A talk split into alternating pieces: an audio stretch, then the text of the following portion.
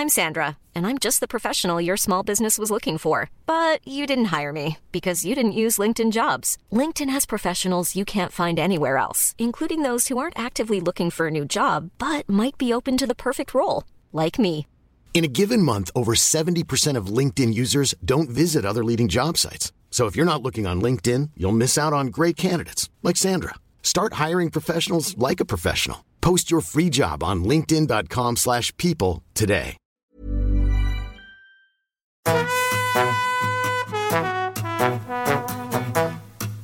Hola, estás escuchando De piel a cabeza, un recorrido por tu salud con Ana y Rosa Molina. porque sabemos que el conocimiento es la mejor medicina. Bueno, bueno, bueno, aquí estamos otro viernes más. No os podéis imaginar dónde estamos. El, nada más y nada menos que la consulta de Luis Gutiérrez Rojas, eh, psiquiatra y, bueno, profesor de la universidad. Bueno, no lo voy a presentar yo, porque estoy, ya que estoy rodeada de dos psiquiatras que además son amigos, os voy a dejar a Rosa que le presente. Pásame el micro, que ya me querías tú aquí quitar mi, mi parte. Normalmente presenta a mi hermana, empieza con un bueno, bueno, bueno. Se lo estoy contando a Luis para que, ¿sabes?, ponerle en Yo contexto. nunca he visto tanta energía, me estoy quedando flipado. Bueno, Luis Gutiérrez, es psiquiatra, profesor de la Facultad de Medicina de Granada. Eh, bueno, aquí tenemos una pequeña interferencia, lo llaman continuamente. Tiene aquí mu- muchos pacientes, incluso en fechas navideñas. Finalista del Club de la Comedia, esto nos lo tienes que contar con más detalle. Es autor de diversos artículos científicos, pero ante todo es autor de un libro muy reciente que se llama La belleza del vivir y del que queremos hablar intensamente, porque ya me lo he leído de cabo a rabo. Vengo aquí con apuntes, notas y todo tipo de preguntas, porque este tema llevábamos tiempo queriendo hacerlo, ¿verdad? Hablar de, la gran pregunta, que es la felicidad. Totalmente. Pero bueno, vamos a dejar que hable a él, que nos bueno, que primero si hay algo que él quiera añadir a esta presentación, que nos haga primero un poco de storytelling, que yo creo que a nuestros escuchantes les va a encantar saber más de él, eh, cómo, cómo se hizo psiquiatra, ver qué hay detrás de la figura de Luis Gutiérrez Rojas y luego ya nos centramos en hablar de este pedazo de libro y este pedazo de tema. Bueno, como habéis dicho lo del tema del humor, siempre me gusta empezar diciendo, eh, en plan de broma, que me llamo Luis Gutiérrez Rojas y no pronuncio la R. Menos mal que mis padres me pusieron Curro o Ramón, pues ya voy a ser la bomba. O sea, yo voy a pillar una pista de pádel y me dicen nombre y digo, Luis. Por ahora va bien la cosa. Apellido Gutiérrez Rojas. Me lo repite Gutiérrez Rojas. Me lo deletré y digo, no, pero me puedo acordar de tus padres. Creo que eh, el humor es importantísimo. Entonces, con esta historia de la R, fue cuando hice mi primer monólogo, que es- estuve haciendo en todo tipo de sitios y lugares, y me presenté al Club de la Comedia, llegué a las semifinales y a la final, en el año 2003, y ganó Eva H. Entonces me rompió totalmente mi futuro prometedor en el mundo de la comedia. Entonces tuve que dedicarme a la psiquiatría, que es un tema bastante menos serio. Y me dedico a la psiquiatría porque vengo de una familia de psiquiatras. Eh, mi abuelo era psiquiatra, tengo dos tíos psiquiatras, mi padre es psiquiatra, y luego tengo primos psiquiatras, eh, eh, primos eh, psicólogos, mi hermano es psicólogo. En fin, que la psiquiatría de alguna manera me ha venido por la rama familiar y me parece que es una especialidad preciosa, como Rosa bien sabe, donde se puede ayudar muchísimo a la gente. Por supuesto. Y aquí estamos. eh, así que nada, Luis. eh, de hecho, es que yo justo te iba a preguntar por el tema del humor. Eh, tu libro empiezas hablando de esto, ¿no? Del, humor como una herramienta clave. pues bueno, en, en todos los procesos, ¿no? En nuestras vidas, en cómo adaptarnos a las situaciones y el humor como motor de cambio, que lo- así lo mencionas como tal en uno de los capítulos de tu libro, cómo desdramatizar a través de la ironía. Así que, ¿qué más nos puedes me acuerdo contar? un ¿Cómo poco aquí, voy a, esta voy a empezar con una cita, voy a empezar en plan erudito. Erasmo de Rotterdam decía, el que se ríe de todo parece tonto, pero el que no se ríe de nada parece estúpido. Yo creo que es un... Es decir, puede uno reírse de todo, hombre, quizá no de todo, pero sí que es verdad que creo que podríamos introducir mucho más el humor en la vida cotidiana. Lo estamos viendo ahora con, con- el tema de la pandemia, ¿no? De que de alguna forma como todas las noticias que nos llegan son eh, bastante negativas. Y esto tiene cierta lógica. Si lo pensamos, tiene que ver con el hombre del neandertal. Cuando una persona vivía en una cueva, pues tenía que tener cuidado si había un terremoto o si había un, eh, una tormenta o se le iba a comer un lobo. Con lo cual las malas noticias eran las que movían a toda la tribu. Eh, ¿Para qué? Para sobrevivir. Luego, el ser humano focaliza siempre la mala noticia. Si mañana sacáramos un periódico que se llamara Buenas Noticias, no lo leería nadie. Pero si sacáramos un, un- un periódico que se llamara Asesinatos y Violaciones, de hecho había un, periódico antiguamente que se llamaba El Caso, a la gente le encantaba. A la gente lo que le gusta es la mala noticia. ¿Por qué? drama, Porque de alguna manera es también decir, "Oh, mira, ese sí que le va tan mal, no como a mí, por, por lo menos me comparo. Entonces, es lógico que tengas ese foco, pero eso nos hace no ver lo positivo. Eh, el ejemplo clásico que se pone es el bosque. Cuando cae un árbol, hace muchísimo ruido. Pero los otros millones de árboles que crecen no hacen ningún ruido. La mayoría de las cosas son buenas. 2022 tendrá ya millones de cosas positivas para la humanidad. Más esperanza de vida, menos muertos en conflictos armados, más tasa de eh, menor tasa de analfabetos, menos pobres, en fin, miles de cosas. De eso no vais a oír hablar. De lo que vais a oír hablar es de lo que oí ayer en el telediario. Lo peor está por llegar. Lo peor, digo yo que habrá pasado ya, ¿no? Entonces, creo que tenemos que intentar introducir un poco el humor en la vida de las personas. Y esto que yo hacía al principio del tema de la R, en el fondo tiene doble sentido. Eh, eh, no hay nada mejor que reírse de uno mismo. Y pienso que a veces, sobre todo en el terreno de la neurosis, los pacientes, las personas que, que sufren, al final sufren mucho porque le dan demasiada importancia a todo lo que les pasa. Ay, lo que me han dicho, ay, cómo me han mirado, ay, lo que me ha pasado, no me han valorado, ay, qué es lo que dicen de mí. Vosotras que sois unas Instagramers famosísimas, supongo que también os habrán puesto verdes. Espero que tengáis enemigos, que no todo el mundo diga que todo es bueno, bueno, bueno. Es que les llamamos reguladores de ego. En vez de odiadores, nos gusta llamarlos reguladores de ego, Eso- porque es un poco cierto. Eso es así. El otro día, en un vídeo que tengo yo en YouTube con miles de, de, de tal, hay un montón de gente que dice, me gusta. Pero hay 25 personas que dicen, no me gusta. Y digo, pero ¿cómo no te puede gustar? pero si el vídeo buenísimo. Fin, gente con graves problemas personales. Totalmente. Pero bueno, muy bueno esto que has dicho del sesgo de negatividad, eh, porque es totalmente cierto. De hecho, hablábamos en el último episodio de eso. Y, y- y cada vez yo creo que la ciencia y los divulgadores se están dando mucha cuenta. Cada vez más hay más libros sobre esto. Pues el de eh, Rutger Bregman, que el Dignos de Ser Humanos, lo nombrábamos el otro día. Factfulness de Hans Rosling, que también es médico, y habla de esta nueva visión de la humanidad que empeza, de la que empiezan a hablar en muchas disciplinas eh, y que es efectivamente esa, que el ser humano es mucho más bueno y que pasan muchas mejores cosas de, de- de las que hablamos. Podríamos pensarlo en el macro y lo podríamos pensar en el micro. En general, las personas están amargadas por algo que acaba de pasarle, porque han discutido con el novio, porque la novia ha pasado no sé cuánto, porque el hijo le ha pasado no sé qué, porque ha suspendido las matemáticas. O sea, por la última estupidez. En Jaén dicen chomina campestre. O sea, la última chomina, estupidez, tontería. Dice, oye, y entonces la gente dice, es que esto es que no merece la pena vivir. Digo, pues tampoco será para tanto, ¿no? El otro día siempre cuento de broma a una madre que venía con su hija y me dice, doctor, es que en mi casa de mi hija son 10 o 12 niñas, han montado un cumpleaños y a mi hija no la han invitado, entonces no llega la invitación, estamos hechos polvo, no sabemos dónde es. Y la hija está sufriendo, y es que es un drama. El marido decía, sí, sí, lo estamos pasando fatal. Digo, pues entérate de dónde es el cumpleaños y te cuela. Eso hoy en día, llevando regalo te dejarán entrar. En fin, no sé. Hay que poner las cosas donde están. La inmensa mayoría de las cosas, las cosas importantes, ¿eh? Eh, el acceso a la salud, el acceso al agua potable, el acceso a la educación, el acceso a la sanidad. Oye, es que lo tenemos hecho. Y sin embargo nos quejamos mucho. Fijaros cuando la gente va al tercer mundo, cuando va a los países desfavorecidos, siempre dice lo mismo. O esta gente, qué feliz es. ¿Por qué se queja tan poco? Quizás porque están acostumbrados al no. En la sociedad del sí, en la sociedad del todo, donde todo el mundo tiene de todo, como decimos aquí en Andalucía, ¿no? Cuando va a la feria en Andalucía, entra en la caseta y escucha una canción que dice que no nos farte de nada, que no, que no, que no nos farte de nada. Lo quiero todo, lo quiero ya y lo quiero ahora.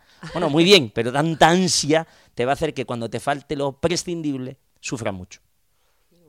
O sea, sufrimos más de neurosis en la sociedad actual, ¿no?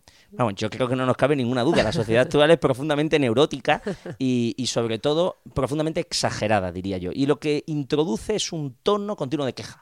Si os fijáis, casi todo el mundo está enfadado y casi todo el mundo está enfadado por todo. Eh, yo, no sé, me, sorprende, ¿no? Y además cuando tú dices, no, no, pues, pues no sé, las cosas van bien, dice, te irá bien a ti. dice, usted no sabe lo que es tener, tener hijos. Digo, hombre, si quieres te hago un esquema y te explico yo lo que tenéis. Entonces, la gente proyecta sobre los demás algo que tiene en su cabeza. De alguna forma, la realidad se conforma con palabras. ¿Qué soy? ¿Qué bebo? ¿Qué, qué, qué, qué vivo? ¿Qué, ¿Qué tengo? Pues lo que yo pienso. Entonces, por ejemplo, lo ves con esto que decía de la neurosis, ¿no? Los pacientes que son exagerados. Doctor, estoy loco perdido. Digo, hombre, loco perdido no creo. Por lo menos te estoy encontrando. Doctor, me va a explotar la cabeza. Digo, mire, llevo 20 años no le ha explotado la cabeza a nadie. Esas cosas no pasan. No hable usted así. Si usted habla así, así será su vida. Le explotará la cabeza. El mundo será un desastre. Todo va a ir mal. Usted empiece a cambiar el lenguaje. Tiene que ver con las distorsiones cognitivas, ¿no? con el, lo que los psicólogos trabajan desde el aspecto cognitivo de intentar mejorar el lenguaje. Cuando tú introduces un lenguaje mucho más normalizador, curiosamente, paradójicamente, tu vida va mejor. Qué bueno, qué buena puntualización. O sea, qué goza escucharte, ¿eh? Bueno, perdón, que, quiere Rosa preguntar y No, no, no, yo eh, nada, enlazando con, precisamente ha, mencionado Ana, que en el último podcast hablamos de todo esto, ¿verdad? De estos autores que has mencionado, Rutger Breckman, etcétera. Y también eh, me, ha recordado esto de una sociedad profundamente neurótica que comenta Luis, eh, también a esta sensación de que cada vez somos más libres, podemos elegir entre más opciones, ¿no? La cuestión es poder elegir, ¿no? Eh, y esto lo refleja también este autor que comentamos, La paradoja de la elección, en el libro de la Barry Schwartz, y que comenta esto, ¿no? Como antiguamente, pues ibas y te comprabas los primeros pantalones que encontrabas porque no había todo tipo de, ah, de larguras, de anchuras, mientras que ahora ya vas y puedes elegir, ¿no? Un mismo, dentro de un mismo pantalón, un montón de modelos. Me parece lo más parecido al infierno. Yo, que donde peor lo paso en el cosmos cósmico, y si de compras, o sea, para mí ir de compra es suicida. Yo cuando voy de compra me gasto 2.000 euros y ya tengo ropa para los próximos 32 años. me da igual si se pasa de moda, porque lo paso fatal. Y tiene que ver con eso. Póngame tres opciones y ya veré yo cuál me gusta más. Pero cuando hay tanta opción, la sensación es que uno se va a equivocar siempre. Y, la realidad es que tampoco las opciones son infinitas. Si uno, eh, eh, lo que le pasa al obsesivo es que el obsesivo cree que si piensa mucho, si le da muchas vueltas, si ve muchos pros y contras, si está todo el rato planteándose cuál es la opción correcta, solo por ese planteamiento, cuanto más largo sea la deliberación, mejor será la elección. Y es un planteamiento profundamente equivocado. Por mucho que pienses, al final tienes que decidirte. Y lo normal en la vida es equivocarse. Porque las equivocaciones, si al final te compras el pantalón más largo, tampoco pasa nada. Tampoco es tan importante. Pero el tiempo que has perdido en la elección es, es infinito.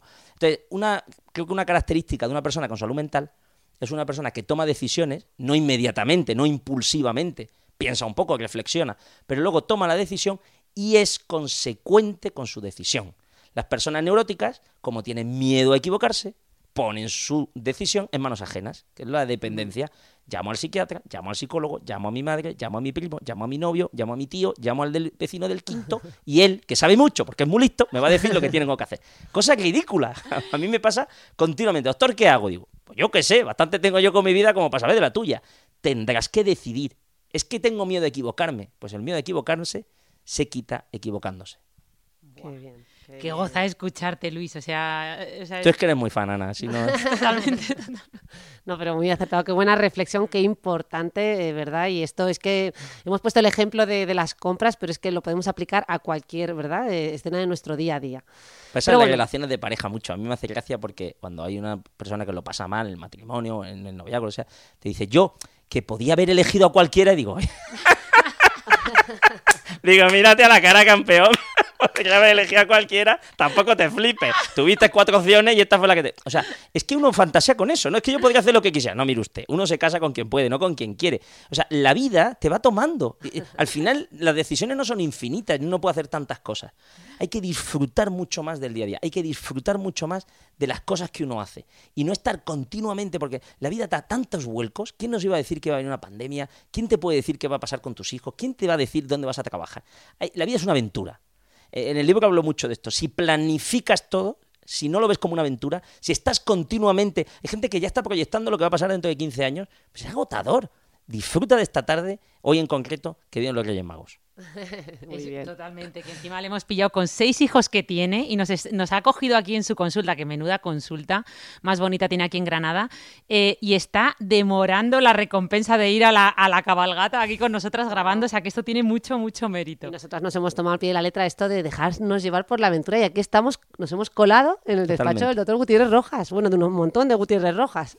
Bueno, y qué despacho, porque esto es una lección de historia, de buen gusto impresionante. ¿Eh? Lo que más le ha gustado ha sido la máquina antigua de electroshock. Yo creo que la quieren utilizar. Eso, ha quedado aquí ya en una foto grabado y nos lo quedamos como una reliquia que ya lo compartiremos. Lo vamos a compartir en redes, o sea que lo podréis ver todo. Bueno, Luis ha saltado, hemos, hemos empezado por el humor, pero hemos saltado al amor, ha mencionado el tema de la pareja, ¿verdad? Eh, y eso también lo cuenta en su libro, eh, cómo amar es más difícil de lo que parece y cómo algunos amores de ahora son también infantiles de alguna manera, ¿verdad? Y aparece por ahí el síndrome de Peter Pan. Pienso que hay una cierta, primero, un cierto síndrome de Peter Pan, yo siempre digo Peter Pan es un psicópata, o sea, sí, Peter Pan estaba eh, primero con Campanilla, pero luego se pone a tontear con Wendy, luego también con la sirena y entre medias también se lía con la India. Y entonces no se sabe por qué todo el mundo le odia. De hecho, si os leéis el libro, Wendy o sea, al, estar con Peter Pan, Campanilla traiciona a Peter Pan y le dice al Capitán Garfio dónde está la guarida de los niños perdidos porque se siente despechada porque Campanilla estaba enamorada de Peter Pan. Y Peter Pan es un auténtico psicópata adolescente eh, que lo que quiere es volar, que no quiere crecer, que tiene un miedo absoluto a la madurez y que no quiere convertirse en el Capitán Garfio, que el Capitán Garfio es el tío hipotecado, que tiene churumbeles, que es un pringao. Entonces quiere estar de botellón en botellón. Bueno, pues este es ese es el tema de hoy en día. El otro día daba una charla y se me acercaba un hombre y me decía, doctor, estoy pensando en casarme y llevo 12 años de noviazgo. ¿Me estaré precipitando? Y digo, hombre, pues claro que sí. Es una locura, por Dios. Si no lo conoces casi. O sea, es un miedo atroz al compromiso. No lo diré yo. Voy a citar a una eh, filósofa puertorriqueña muy conocida llamada Jennifer López. Su nombre de guerra es G. Lowe. Y G. Lowe tiene una canción en la que dice: Nunca había sentido algo tan grande y me vuelve loco tu lado salvaje. Pero, pum, pa, pum, pam, pum, pa, pum, pam, pum, el anillo pa' cuándo. O sea, hasta Jennifer López, que está buenísima, te dice... Gutiérrez Rojas tiene hasta el ritmo metido en el cuerpo, ¿eh? Totalmente. Vamos. El anillo pa' cuándo, el anillo pa' cuándo, el anillo pa' cuándo. Lo que quiere Jennifer López es que el tío inque rodilla y dé la vida por él. Citaré a otro autor como Joaquín Sabina que dice, y morirme contigo si te matas, y matarme contigo si te mueres, porque el amor cuando no muere mata, porque amores que matan nunca mueren. Lo que yo quiero es que den la vida por mí. Pero el amor de hoy en día no es así. El amor de hoy en día es, yo pongo 5 euros, tú pones 5 euros. Hoy elijo yo la película, mañana elijo la película. Hoy vamos a casa de tus padres, mañana a casa de mis padres. La misma y exacta cantidad de egoísmo. Nadie quiere dar nada por el otro, porque si no el otro se aprovecha de mí. Es un amor mercenario, es un amor en el que yo solo doy si recibo a cambio. Es un amor efímero, es un amor frágil, es un amor que al final se rompe, porque no tiene una base sólida en la cual yo quiero hacer feliz al otro. Si nos fuéramos a los clásicos, diríamos, quiero hacerte la mujer más feliz del mundo, quiero que tus deseos se hagan realidad. Suena casi a hortera. Pero es verdad si tenemos ese punto de vista. El amor más sincero y más profundo que hay es el amor de los hijos. Yo sé que por mis hijos voy a hacer mucho y sé que voy a recibir muy poco a cambio. En lo material, seguro que recibo muchas otras cosas más importantes. Pero los hijos al final se olvidan bastante de los padres. De hecho, los padres se quejan de eso. Pero es un amor sincero, porque les voy a dar todo lo que yo puedo sin pedir nada a cambio. No es ese el concepto del amor actual.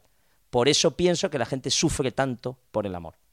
Buah, impresionante, o sea, impresionante reflexión que además tiene, mm, ¿no? Nos da pie a, a- Sí. a la siguiente, o sea, La siguiente pregunta, pero no, antes yo quería mencionar a otro autor, ya que mencionaba a, a personas tan relevantes en el campo de, de la filosofía y la reflexión, ¿no? como J. Lowe y, and Company.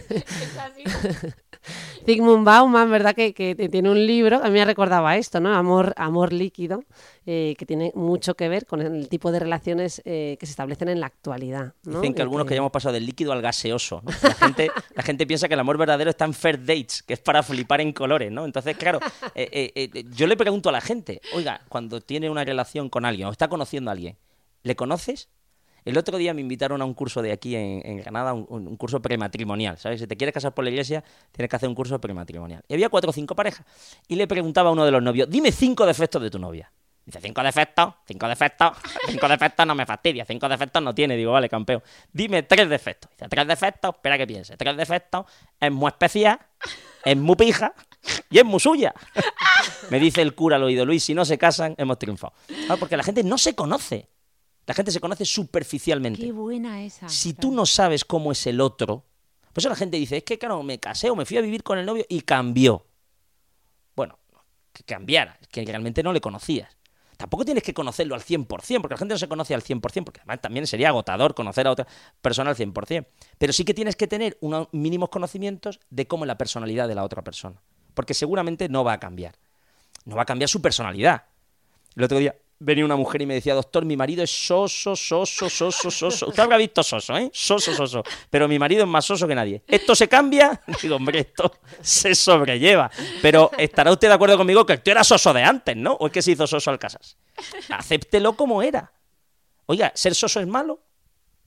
El soso está allí, el soso baja al Mercadona, el soso cambia los pañales, el soso no te pone los cuernos, el soso está ahí pum, pum, pum. Dice, yo quiero uno con mucha iniciativa. Digo, eso es agotador. Eso para una tarde está bien. Entonces, aceptemos a las personas como son, porque no hay formas de ser buenas ni malas. Hay seres humanos. Entonces, si yo no, me conozco bien, si no conozco bien al otro, porque fijaros, eh, eh, las relaciones humanas de hoy en día son muy superficiales. La gente habla de, de chominar. Eh, En las conversaciones, el otro día que me fui a, a cenar con Rosa, como los dos somos muy inteligentes, no parábamos de hablar de cosas profundas. Pero la gente solo habla de tonterías. La gente habla de si no se tiene que haber ido Messi o de si está subiendo mucho la luz. No habla de cosas profundas, de lo que siento, de lo que deseo, de lo que me cuesta, de lo que me preocupa, de lo que pienso. Claro, cuando tú hablas de esas cosas es cuando uno llega a una relación de intimidad. Eh, si uno no llega a eso, es cuasi imposible poder establecer un lazo de unión que tenga que ver con el compromiso. Buah, nos va, o sea, mira que yo hablo, ¿eh? pero estoy aquí hoy, chicos, estoy desconocida. porque Hoy tenemos desconectada a la doctora Ana Molina. No, no, no, estoy. eh, por- normalmente yo soy de las personas que me gusta mucho hablar, ya me conocéis, entonces normalmente no escucho a los demás porque muchas veces me pasa que. que, que- y, y con, y, y con él me está pasando lo contrario, que estoy aquí absorta en todo lo que está diciendo. Que te voy a quitar la siguiente pregunta. eso, habla- no, Porque de hecho la has introducido tú, pero aquí es que el otro día que comentaba Luis, quedamos y empezamos cuántos temas. 100 temas no One size fits all seemed like a good idea for clothes Nice dress. Uh, it's a it's a t-shirt. until you tried it on. Same goes for your healthcare. That's why United Healthcare offers a variety of flexible, budget friendly coverage for medical, vision, dental, and more. So, whether you're between jobs, coming off a parent's plan, or even missed open enrollment, you can find the plan that fits you best. Find out more about United Healthcare coverage at uh1.com. That's uh1.com. Ryan Reynolds here from Mint Mobile. With the price of just about everything going up during inflation, we thought we'd bring our prices down. So to help us, we brought in a reverse auctioneer, which is apparently a thing. Mint Mobile unlimited premium wireless. Ready to get 30, 30, bit to get 30, bit to get 20, 20, 20, bit to get 20, 20, bit to get 15, 15, 15, 15 just 15 bucks a month. So, Give it a try at mintmobile.com slash switch. $45 upfront for three months plus taxes and fees. Promo for new customers for limited time. Unlimited more than 40 gigabytes per month. Slows. Full terms at mintmobile.com. hagamos ninguno. Bueno, tu marido, yo creo, mira que, el que como él es combatiente de varias guerras, pues no lo pasó mal, pero. El a las varias guerras que tiene en casa, ¿sabes? Dice, no hemos hablado de nada. Digo, no hemos hablado de nada. Tú. Nosotros hemos hablado de todo. Nos lo hemos contado todo ya. Pero aquí seguimos. Y, y- y bueno, decía mi hermana que dabas pie ¿no? a la otra pregunta que teníamos pensada, que era la, eh, ¿cómo, cómo lo introduzco? El tema del individualismo, ¿no? que vinculaba un poco con la cultura del narcisismo que menciona el sociólogo Christopher Lash, que también mencionamos en nuestro último podcast. Aquí, como veis, vamos conectándolo todo y desconectándolo al mismo tiempo.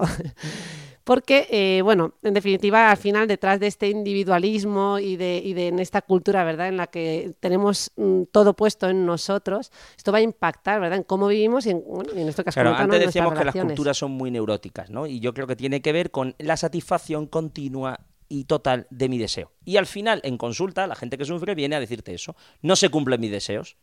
Quiero, deseo, me gusta, me apetece, tengo ganas, no tengo ganas, estoy de subidón, estoy de bajón, eh, me gusta lo que hago, no me gusta lo que hago. El otro día iba por la calle y veo una academia que ponía un letrero que decía, trabaja en lo que te gusta. Digo, hombre, no va a trabajar en lo que te disgusta. Pero es, es un poco absurdo, porque cualquier trabajo que uno haga, sea el que sea, acaba cansando, acaba siendo monótono, acaba siendo tedioso. Y lo importante es hacerlo bien, porque tengo experiencia. Nuestra sociedad lo que pone encima de la mesa es la emoción. Es un poco absurdo. Si yo voy a operarme de catarata y me dice el, cirujano, yo estoy muy motivado, digo, bueno, usted estará motivado, pero esto lo ha hecho antes, ¿no? Eso ya es el primero. A mí que esté el, cirujano motivado me da igual. Hombre, si está motivado mejor. Pero lo importante es que el tío haya operado más, ojo. Porque lo importante es la experiencia. A mí no me pagan por estar ilusionado. Y, y- hoy en día, fíjate que estamos todo hablando de ilusión, de deseo, de, De, de dopamina. de dopamina. De- Dame más dopamina. Quiero más dopamina. Tenemos que sacarlo. Claro, Ya es que es nuestra. es bueno, yo, siempre pensaba- digo, dame yo más melanina. Que, que se habían tomado la medicación antes de venir. yo os prometo que esto no es mío. Pero claro, yo creo que es mucho más importante el conocimiento. Eh, a mí no me pagan por ilusión. Eh, Hay gente, hay que ilusionar al paciente. Bueno, sí, pero luego tendrás que saber si la pastilla o la pastilla B. Y para eso hay que estudiar. Entonces, eh, pienso que eh, eh, nuestra sociedad no tiene en cuenta eso. Lo- mucho más importante el conocimiento. Mucho más importante la sabiduría. Mucho más importante es el saber, no solo la ilusión. Bueno, me he ido por lo del narcisismo. ¿Qué le pasa al hombre actual? Pues que pone todos sus deseos. Oiga, ponga usted algún deseo que tiene que ver con el otro. A lo mejor uno es mucho más feliz porque su madre está bien, porque su paciente se cura o porque su hijo eh, eh, lo ha pasado bien. Si usted pone su centro de atención en el otro, curiosamente, paradójicamente, la mitad de su neurosis no se escuche tanto, no vaya tanto a su bola. El otro día me decía la secretaria, Luis, en este departamento no te equivoques, va todo el mundo a su bola menos yo, que voy a la mía. Qué. Ay, por favor. Pero es que es verdad que estamos, eh, en cierto modo, eh, y esto lo escuchamos repetidamente con el tema de las terapias, ¿no? Yo voy a ir a terapia porque tengo que aprender a decir que no, y porque tengo que aprender a, expresar mis deseos, y porque tengo que aprender a marcar mis límites, ¿no? Y al final está todo el foco puesto en, el yo, ¿no? Y nos olvidamos de todo lo El olvido de sí mismo, el no darte tanta importancia, el no dar tanta importancia a tu sufrimiento, a tus deseos, a las cosas que no te salen, es la clave de la felicidad. Y esto se escucha poco. Estamos hartos de ver de felicidad, pero claro, es una felicidad efímera. Parece que la felicidad está basada en estar yo bien. No, no, perdona. La felicidad se tiene que basar en que estén bien las personas que quieres, las personas a tu alrededor. Te da muchísima más satisfacción. Eh, ayer que me regaló un paciente una tinaja de 5 litros de aceite, porque digo yo que se habrá puesto mejor, que, que, lo que me pagan en el hospital, que evidentemente voy porque me pagan. Pero el incentivo económico tiene un límite incluso el, incentivo material del, superviaje. Hay unas cosas que son infinitamente más profundas, más verdaderas, más auténticas. En nuestro mundo eso no se ve porque nadie quiere, nadie quiere sacrificarse por el otro, porque el sacrificio se ve como algo negativo, se ve como algo que me va a restar. Eh, pero es bastante falso. Cuando uno se sacrifica, cuando uno se olvida de sí mismo, deja de sufrir. Buah, impresionante, impresionante. Total, de hecho, totalmente de acuerdo. Además, le has dado una vuelta de rosca a un montón de conceptos. Estoy aprendiendo un montón. Pero, eh, Luis, eh, ya que hablamos del otro, hay un tema que a mí me impactó eh, cuando estaba hojeando tu libro, porque que me lo, o sea, mi hermana lo tenía todo el rato en las manos, me costaba que quitárselo, y me gustó mucho cuando leí lo de si quieres ser feliz, no sea empático. Los médicos, que toda la carrera, tenéis que ser empáticos, la empatía con el paciente, la empatía con el otro, y de repente leí eso, me impactó un montón. Bueno, en el fondo la, frase es no sea tan empático. Tan empático, porque, eso. porque tiene que ver con lo siguiente. Creo que también en nuestro mundo las personas eh, eh, cogen el sufrimiento del otro como si fuera propio. Pero eso sirve, no sirve para nada. Hay gente que sufre mucho porque ha leído una noticia de que han matado a no sé quién. Y entonces ya estoy sobrecogido. Digo, bueno, pero ese sobrecogimiento sirve para algo. Uno podría estar sobrecogido todos los días. Porque todos los días hay 27 violaciones, 800 asesinatos. Y es decir, la sociedad, en esta sociedad interconectada, siempre no va a venir una noticia ultra negativa. Esa empatía, y nos pasa también con los pacientes, eh, yo soy profesional, los pacientes no son mis amigos. Eh, por supuesto que puedo tener una relación de, afectividad, pero yo no puedo coger ese sufrimiento y llevarme a la casa. Muchos médicos que no son capaces de tener una cierta distancia emocional no hacen bien su trabajo. Porque, por desgracia, en mi profesión hay gente que se suicida. Pero es que en otras profesiones se te muere en el quirófano o fallece por, un, por, una enfermedad o por un tumor. Si tú eres eh, oncólogo infantil y estás con niños que fallecen, o uno tiene una cierta distancia emocional, o creo que no puedes hacerlo. Entonces, ¿Qué quiero, decir con esto de la empatía? Claro que tengo que escuchar al otro, entenderle y ver por, dónde pasa. Pero lo importante es cómo le ayudo. Hay gente que se queda solo con el sentimiento. Vuelvo a lo de que decía antes, la emoción. Muy bien.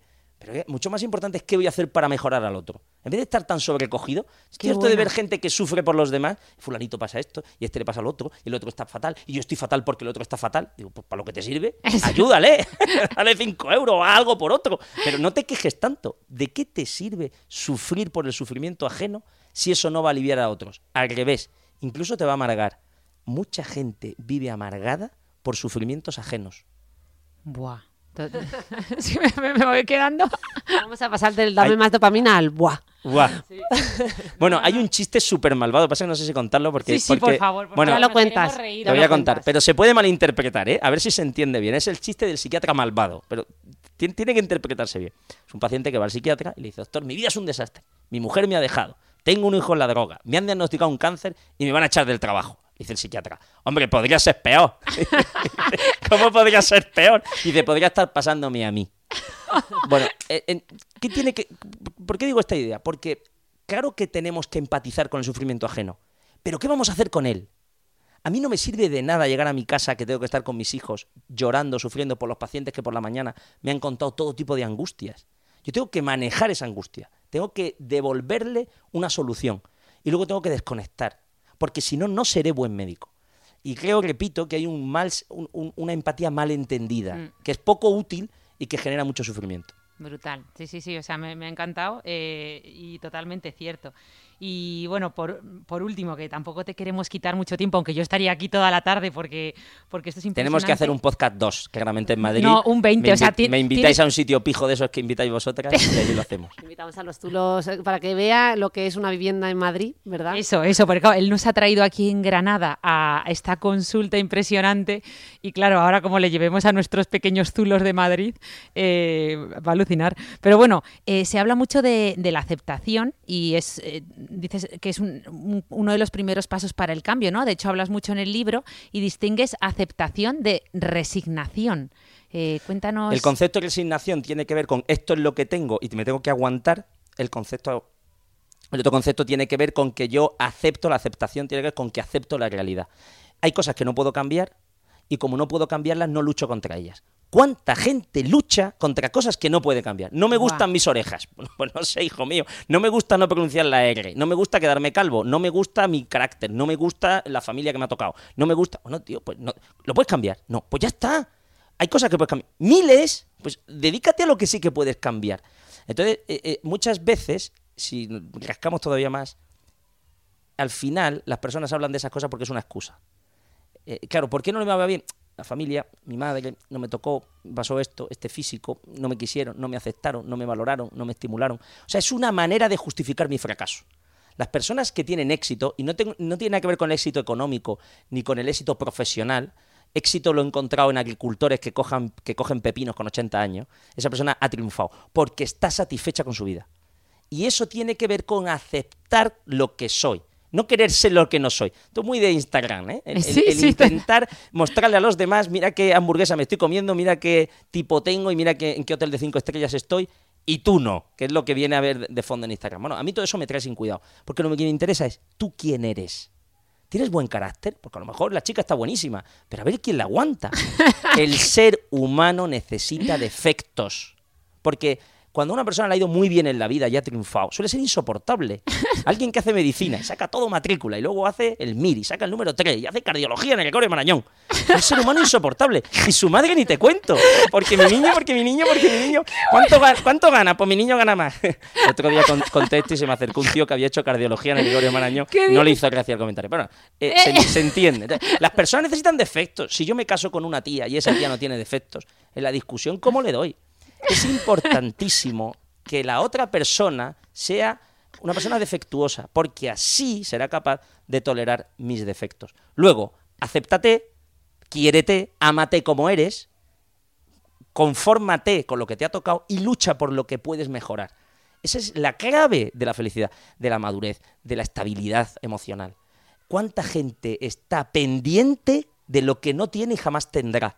Son ganas de perder el tiempo, son ganas de llorar por algo que nunca alcanzará. Buah, totalmente. Muy estoico además lo de aceptar lo, o sea, lo que no puedes cambiar. Y, y totalmente cierto, no sé si os estáis dando cuenta, hay que ver Luis cómo mezcla. eh, siempre, nosotros siempre hablamos, pues eso, del humor. También, de hecho, Patch Adams eh, a- hablaba mu- de la importancia del humor en todos los ámbitos, obviamente él más en medicina. Del juego, habéis visto cómo va jugando, cómo nos va eh, llevando por caminos. Y luego, eso, esta filosofía súper estoica me, ha encantado. Y entonces, una pregunta que, que viene al hilo eh, de todo esto, que a lo mejor, bueno, no sé si habéis visto las noticias, pero dentro de todo ese sesgo de negatividad de- del que hablábamos antes de, de los medios, hablaban de las grandes noticias para el 2022 y hablaban de que una de, de las claves de este año va a ser esa gran renuncia laboral que se está produciendo en Estados Unidos, la de gente que está renunciando a su trabajo. Y cuando te escuchaba decir esto de de que, bueno, que eh, al final mm, estamos oyendo mucha frase de, taza de Mr. Wonderful, ¿no? De ah, trabaja en aquello que te apasiona y no volverás a trabajar nunca, ¿no? Entonces me ha encantado esta reflexión tuya y ¿qué, qué te parece a ti esto? pienso que, pienso que es una buena idea, o sea, que, está muy bien que la gente salga, como decimos ahora, ¿no? Así en plan hortera, de tu zona de confort y hagáis otro. Pero, pero pienso que todo lo que uno quiera hacer y hacerlo bien implica sacrificio. Yo estoy convencido de que a vosotros os encanta esto que hacéis de Instagram, de los medios y tal, pero implica sacrificio, porque implica estar pendiente, porque implica tener que pensar, porque implica hacer contenido, porque implica estar un día a las 2 de la mañana haciendo un vídeo que no te apetece. La gente quiere eso, quiere el éxito. pero no quiere el sacrificio. La, la, gente quiere la medalla de oro, pero no quiere entrenar ocho horas al día. Entonces, ¿cómo lo vas a conseguir? No existe nada que no se consiga sin esfuerzo. Todo implica esfuerzo. En nuestros hijos parece que en cuanto hay un poquito de esfuerzo, un poquito de dolor, un poquito de sacrificio, ay no, es que eso no me gusta porque esto que me sienta mal lo guisante y me va a dar una cosa. Y viene la madre también. es, es, es absurdo. Entonces, pienso que está muy bien, pero a ver cuánto les dura, porque la emoción dura poco. Pasa con el amor. El amor es efímero. Se, transforma en otra cosa. Menos mal, porque está tanto enamorado como el primer día, eso ni que lo aguante. se transforma en otra cosa que es mejor. Eh, eh, pienso que para que una persona esté estimulada, hay un, refrán o una maldición que sueltan los gitanos, me hace mucha gracia, los gitanos son muy listos. Dicen, ojalá que se cumplan tus sueños. Ojalá que se cumplan tus sueños. Porque ellos saben, es un pueblo de filósofos, por tanto el día bebiendo, que cuando se cumple lo que deseas, no es para tanto. Quiero ser catedrático. Y quiero escribir un libro. Y quiero visitar Japón. Y nada de eso te va a dar nada. La felicidad no la vas a encontrar en eso. Las personas que son felices tienen continuos proyectos. No se quedan en el corto plazo. Tú sacas la plaza en propiedad, la seguridad social, tú sacas unas oposiciones, tú te casas con la persona amada, pero luego tiene, al salir de la iglesia empiezan los problemas. Uno tiene que estar continuamente estimulado, continuamente con proyectos, con proyectos, mini proyectos. Quiero leer esta novela, quiero hacer tal cosa, quiero aprender eh, a comer con palillo. Y entonces estás continuamente haciendo cosas, cosas que te llenan. Y si encima en esas cosas metes a los demás, mucho mejor. No hay un punto final. Yo veo mucha gente que se monte una meta y cuando la consigue, eh, muchas reflexiones de esta atleta en Biles, ¿no? famosa que, que sabe, dice, es que al final la presión por ganar o sea, ganar no cambia nada. Recomiendo a todos nuestros oyentes del podcast un libro titulado Open de Andrea Gassi. el que, te recomendé ayer. Temazo, y entonces dice una frase en el libro: ganar no cambia nada. Y creo que habría que darle vueltas a esa idea me preguntaba mi hermana, ¿cuál es el mejor libro? Porque este año hice el reto de un libro a la semana, de intentar leer un libro cada, cada semana, que lo he conseguido y la verdad que me ha cambiado la vida, mucho mejor que ver series en Netflix como antes que me enganchaba. Y le dije justo el que, si me tuviera que quedar con uno de este año, después del de Luis, obviamente, sería Open de, de André Gassi. Eh, yo creo que lo, tiene todo y, llevas toda la razón. Qué importante este concepto, que es mucho del Ikigai, ¿verdad? O del Kaizen, del aprendizaje continuo, que es muy... O sea, cuando hablan de las poblaciones más longevas del mundo al final siempre llegan a la conclusión de que son gente que está estimulada ¿no? hasta el final. Tiene esa ilusión. creo que si hay algo que tiene nuestra sociedad, ya que la hemos criticado tanto, que es una sociedad apasionante y que tiene millones de cosas súper positivas, una de ellas es la gran capacidad que uno tiene de hacer cosas. Eso nos puede parecer normal, pero no lo es. Y no lo era hace 30 años, ni hace 40, ni de luego la posguerra española. O sea, tenemos una capacidad de acceso a cosas, a cosas de aventuras, de, de, experiencias, de cultura, de tal, que no ha tenido nunca el ser humano ah, desde que, desde que el mundo es mundo. Macho, aprovechelo. No se ponga usted a perder el tiempo en estupideces. O sea, aprovechelo para hacer cosas que le llenen. Y las personas que están ahí no se aburren. Pero claro, para eso implica, fijaros, en cualquier cosa. Si a ti te gusta el arte, si te gusta la literatura, si te gusta el cine, cuando conoces a alguien que le gusta mucho el cine, dice, recomiéndame una película. Y te suele recomendar una película que es infumable. dice, pero menudo pestiño. ¿Y por qué le gusta? Porque ya está acostumbrado, ha visto tanto, ha leído tanto, sabe tanto, que ya es como ir a un museo de arte moderno. La gente tonta dice, esto lo pinto yo. Cuando vas con alguien que sabe, aprende muchísimo. Pero para eso implica horas de estudio. O sea, uno no puede acceder a las cosas buenas de la vida sin sacrificio. Eh, creo que eso es una idea que tenemos que introducir, porque uno, si no, se queda en la superficie, se queda en Marvel, o sea, se queda en estupideces, se queda en productos que tienen poca calidad antropológica, que dicen poco de cómo somos las personas. Bueno, me encanta esto para el cierre, porque efectivamente este podcast iba de felicidad. Y claro, a lo mejor alguno se ha metido pensando, a ver si me dan cinco tips para ser feliz, ¿verdad? Pero esto, esto sería quedarnos en la superficie. Yo creo que Luis ha conseguido eh, hablarnos muchísimo, muy indirectamente también, ¿verdad?, de la felicidad. Habla muchísimo de ello en su libro, que repetimos el libro, La belleza de vivir, que es fascinante, os lo recomendamos. Y, y nada, solo podemos estar agradecidas por este tiempo que nos has dedicado, por este tiempo que has dedicado al podcast y quiero acabar comentando que a mí me hace especial ilusión estar aquí con Luis, eh, porque antes de yo conocerle, bueno, no, perdón, antes de que él me conociera a mí, porque ya llevaba muchos años escuchando de él, toda mi familia me mandaba sus vídeos que podéis ver en YouTube de educación infantil, yo ya me estaba preparando para ser madre y los escuchaba una y otra vez compulsivamente. Así que cuando empecé el mío, el libro de Una mente con mucho cuerpo, en la introducción, qué casualidad, en las primeras hojas, hablo del cambio, sobre si las personas pueden cambiar o no, ¿verdad? Que la gente lo dice, pero la gente puede cambiar de verdad o no. Y entonces yo ponía en el libro, eh, sí, claro que sí, la gente puede cambiar, incluso puede empeorar, como dice el doctor Gutiérrez Rojas. y ahora estoy deseando que llegue la tercera edición de mi libro para corregirlo y poner, como dice mi amigo, el doctor Gutiérrez Rojas. Muchísimas gracias. Eso siempre lo digo de broma porque viene gente con 50 años y me dice, con 50 años puede cambiar, con 40 años puedo cambiar, con 30 años puedo cambiar. Digo, todavía viene uno de 5 años y me dice, doctor, con 5 años puedo cambiar. Digo, todavía puede incluso empeorar. Digo, si puedes cambiar a peor, también podrás cambiar a mejor. Digo yo.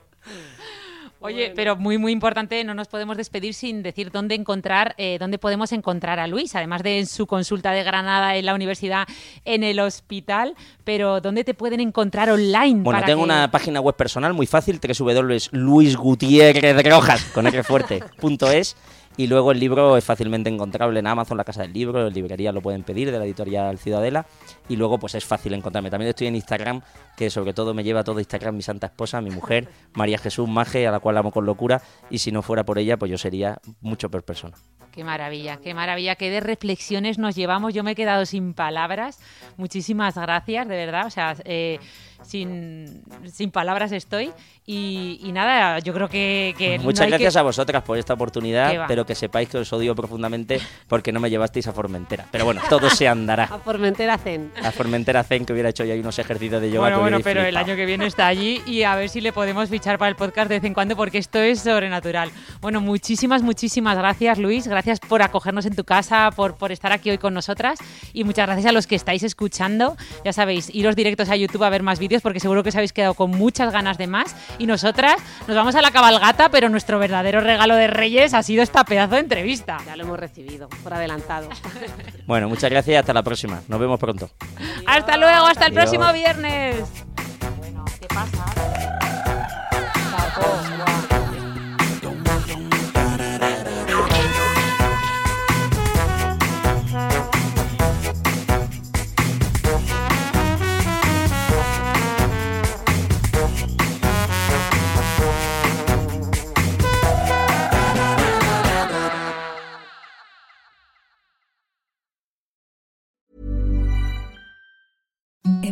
The softest sheets you've ever felt. Now imagine them getting even softer over time. That's what you'll feel with Bowl and Branch's organic cotton sheets. In a recent customer survey, 96% replied that Bowl and Branch sheets get softer with every wash. Start getting your best night's sleep in these sheets that get softer and softer for years to come. Try their sheets with a 30-night guarantee. Plus, get 15% off your first order at bowlandbranch.com. Code BUTTERY. Exclusions apply. See site for details.